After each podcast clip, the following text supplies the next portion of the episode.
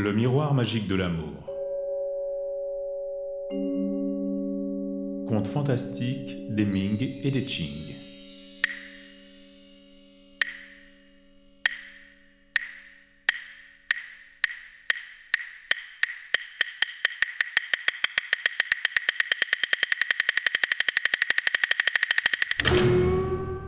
Histoire de Li Yunlan.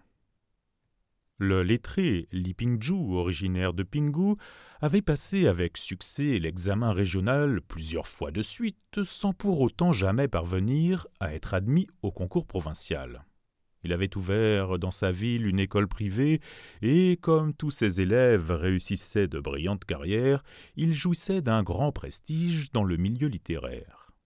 Il avait une fille, nommée Yunlan, qu'il avait initié dès son enfance au grand classique et à l'art de la composition. De plus, elle était si belle et si gracieuse que tous l'admiraient et que de nombreux jeunes gens venaient demander sa main. Mais le père écartait les prétendants les uns après les autres parce que c'étaient tous des lettrés pauvres. Bientôt, le père mourut, la mère aussi. Sans soutien désormais, l'orpheline fut contrainte d'aller vivre chez sa tante, Madame Jeng, une femme d'origine noble qui savait lire et broder à la perfection. Elle n'avait qu'une fille qu'elle avait appelée Yujuan. De trois ans, la cadette de sa cousine, elle était aussi belle, intelligente et cultivée. Elle aimait, par-dessus tout, la lecture et la peinture. Madame chérissait pareillement les deux jeunes filles et les entourait de tous ses soins comme si elle tenait deux perles fines sur la paume ouverte de sa main. Tout près de leur maison habitait un jeune homme fort bien fait de sa personne. Entré à l'école à seize ans, Lou, c'était son nom, devint si habile à composer des poèmes que toute la région le considérait comme un maître. La mort venait de lui ravir sa jeune fiancée.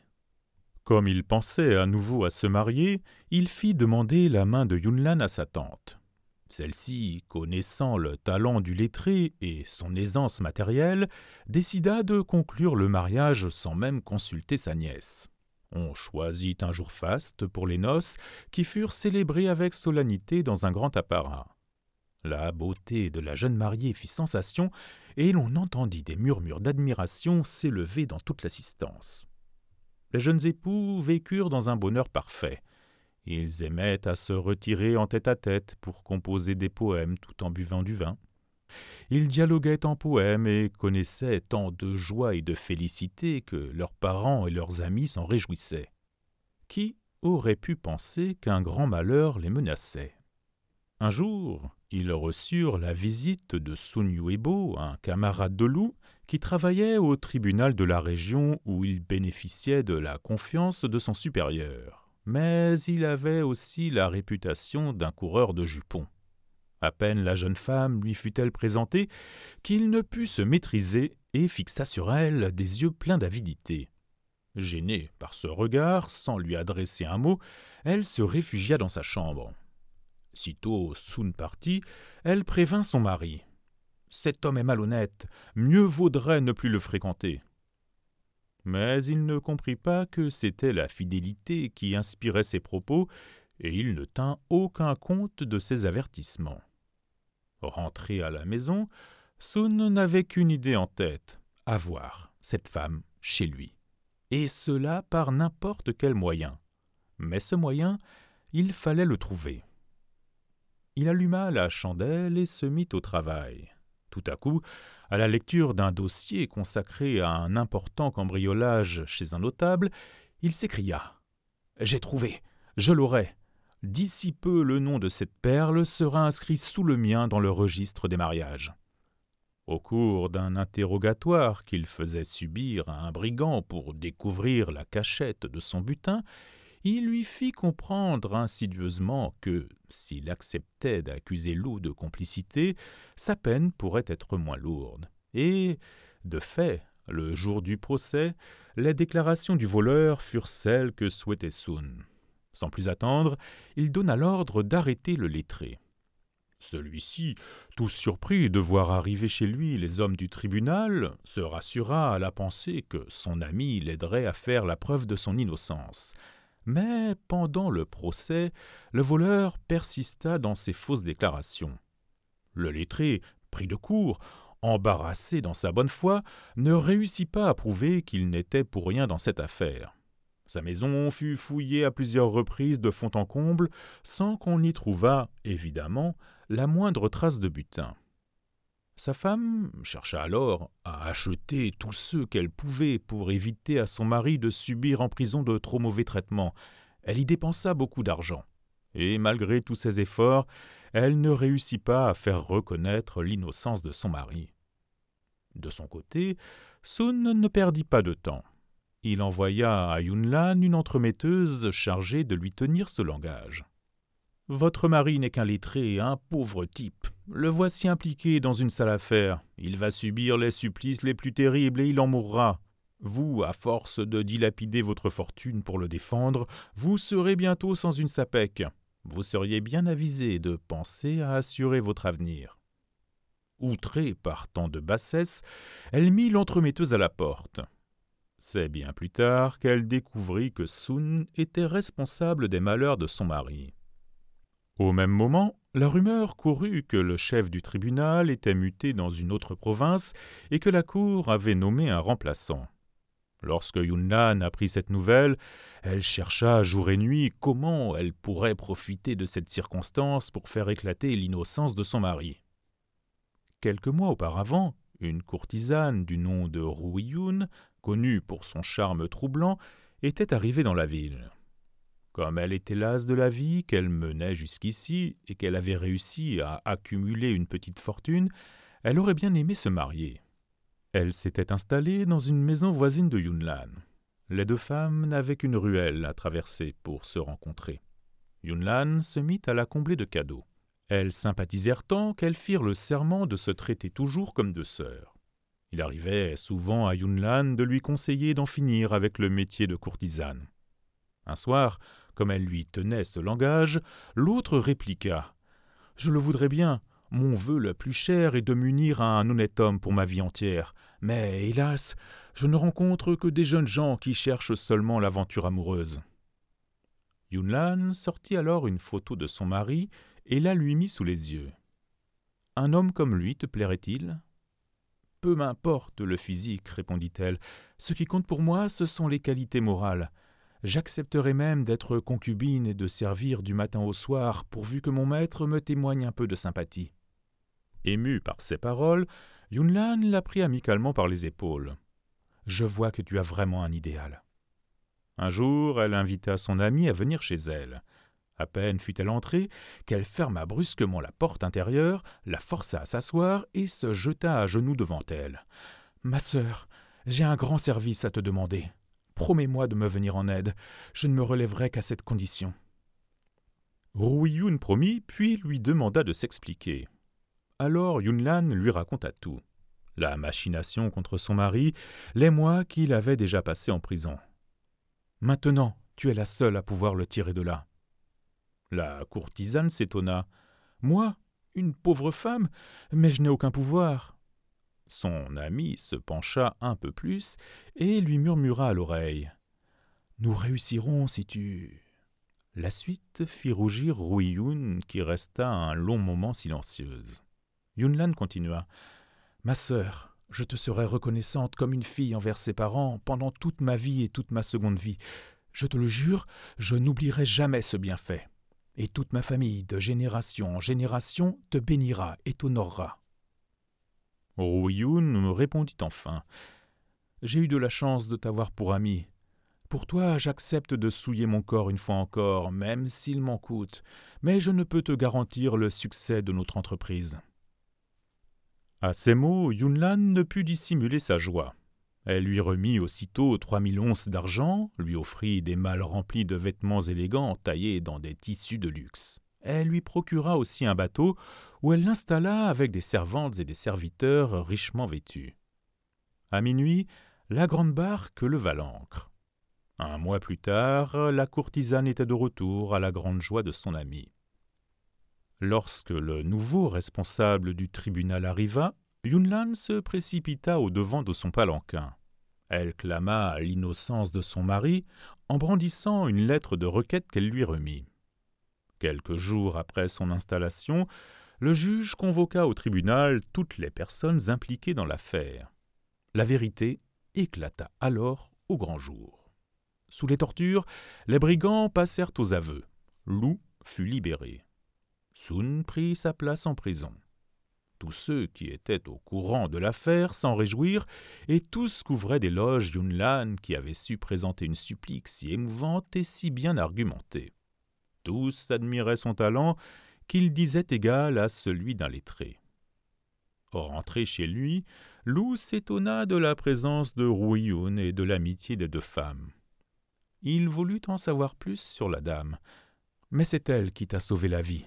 Tu ne pourras jamais assez la remercier. Alors la courtisane commença à raconter tout ce qui s'était passé. Elle s'était renseignée ici et là et avait appris que le nouveau responsable, arrivé à Hankou, avait l'intention de continuer son trajet par bateau sur le fleuve Yangtze.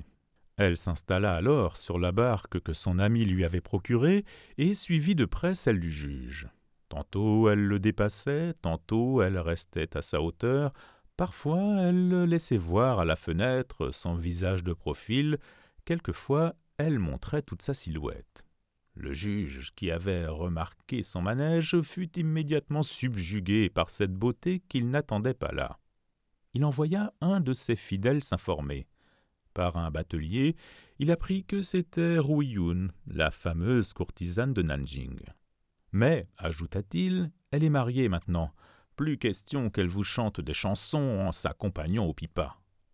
Le juge n'en décida pas moins d'obtenir d'elle les plaisirs d'une nuit, fût-ce à prix d'or, sans toutefois savoir comment parvenir à ses fins. Le jour même, vers minuit, il eut la surprise de découvrir sur son bateau la dame que la lumière de la lampe rendait encore plus belle et plus séduisante. Il s'excusa. Je suis navré, J'aurais eu le plaisir à boire du vin avec vous, mais votre venue n'était pas prévue. À cette heure, comment trouver de quoi faire un banquet? Il n'avait pas terminé sa phrase que l'on apportait du bateau de la courtisane tout le nécessaire, des fruits de montagne, de mer et du vin. Oyoun saisit un pichet de jade, versa le vin qui dégageait un arôme délicat et offrit un verre au juge. Mes respects, votre honneur. Le juge était ravi de sa compagnie. Elle le comprenait, savait si bien répondre à ses désirs qu'une familiarité s'installa vite entre eux. Aussi fit-il accoster son bateau à un endroit tranquille et retiré, où ils passèrent dix jours ensemble. Pendant tout ce temps, elle s'employa aussi à acheter tout l'entourage du juge. Le moment de la séparation approchait. Au cours de leur dernière nuit, elle éclata en sanglots. Le juge, croyant qu'elle s'était trop attachée à lui, cherchait à la consoler. Tout en larmes, elle expliqua. Je suis la concubine du lettré loup de Pingu. Une histoire terrible, difficile à raconter, une tragédie inouïe. Toute ma famille est accablée. Elle avait de la peine à terminer ses phrases et sanglotait de plus belle au point d'inonder l'oreiller. Au juge qui la pressait de questions, elle raconta ce qui était arrivé au lettré. Il était scandalisé. Un vrai monstre, ce dénommé Soun, si tu dis vrai. Visage d'homme, mais cœur de bête féroce. Je te le promets, il sera puni par la loi comme il le mérite. Le jour de mon arrivée à mon nouveau poste, qu'on me présente la requête, je ferai libérer ton maître et reconnaître son innocence comme c'est mon devoir de juge. Toi, une fois de retour dans ta ville, ne te montre plus. Tout en parlant, il détacha de sa ceinture un morceau de jade qu'il offrit à Rouilloun. Garde-le en souvenir. Il a été témoin de mon petit péché. Le lettré connaissait maintenant toute l'affaire. Il comprit que Rouilloun méritait d'être sa concubine. Six mois s'écoulèrent sans histoire, jusqu'au jour où Yunlan tomba gravement malade. Sentant sa mort venir, elle fit promettre à son mari de prendre son amie pour épouse légitime. Puis elle rendit le dernier soupir. Un an plus tard, Lou voulut exécuter la dernière volonté de sa femme, mais il se heurta à un refus farouche. Non, Je suis hélas d'une condition trop méprisable. J'ai été courtisane et je serais indigne d'être une maîtresse de maison et de célébrer les cultes familiaux. Mais vous avez là votre cousine, mademoiselle Yujuan, dotée de toutes les qualités. Elle est belle, cultivée et vertueuse. C'est elle qu'il vous faut prendre pour femme. Comme le lettré ne se rendait pas à ses raisons, elle se mit en devoir de conclure elle-même l'alliance. Yujuan devint donc l'épouse légitime de Lou. Les deux femmes s'entendaient à merveille, au point qu'il leur arrivait souvent de se prêter leurs vêtements. Quant au lettré, il pensait souvent à sa première femme avec mélancolie. Bien plus tard, il avait près de soixante-dix ans, il se trouvait à Shanghai. Au cours d'une réunion avec quelques amis, par une nuit de pleine lune, il lui vint l'idée de consulter les sorts. La baguette magique, sans même être soutenue, se mit à tracer ses lignes sur le sable. Ma maison se trouve à l'ouest de la montagne émeraude. Las de me souvenir de mon passé dans le monde des mortels, dix jangs de poussière rouge m'en séparent. Je me promène à pas silencieux sur la rive du ruisseau.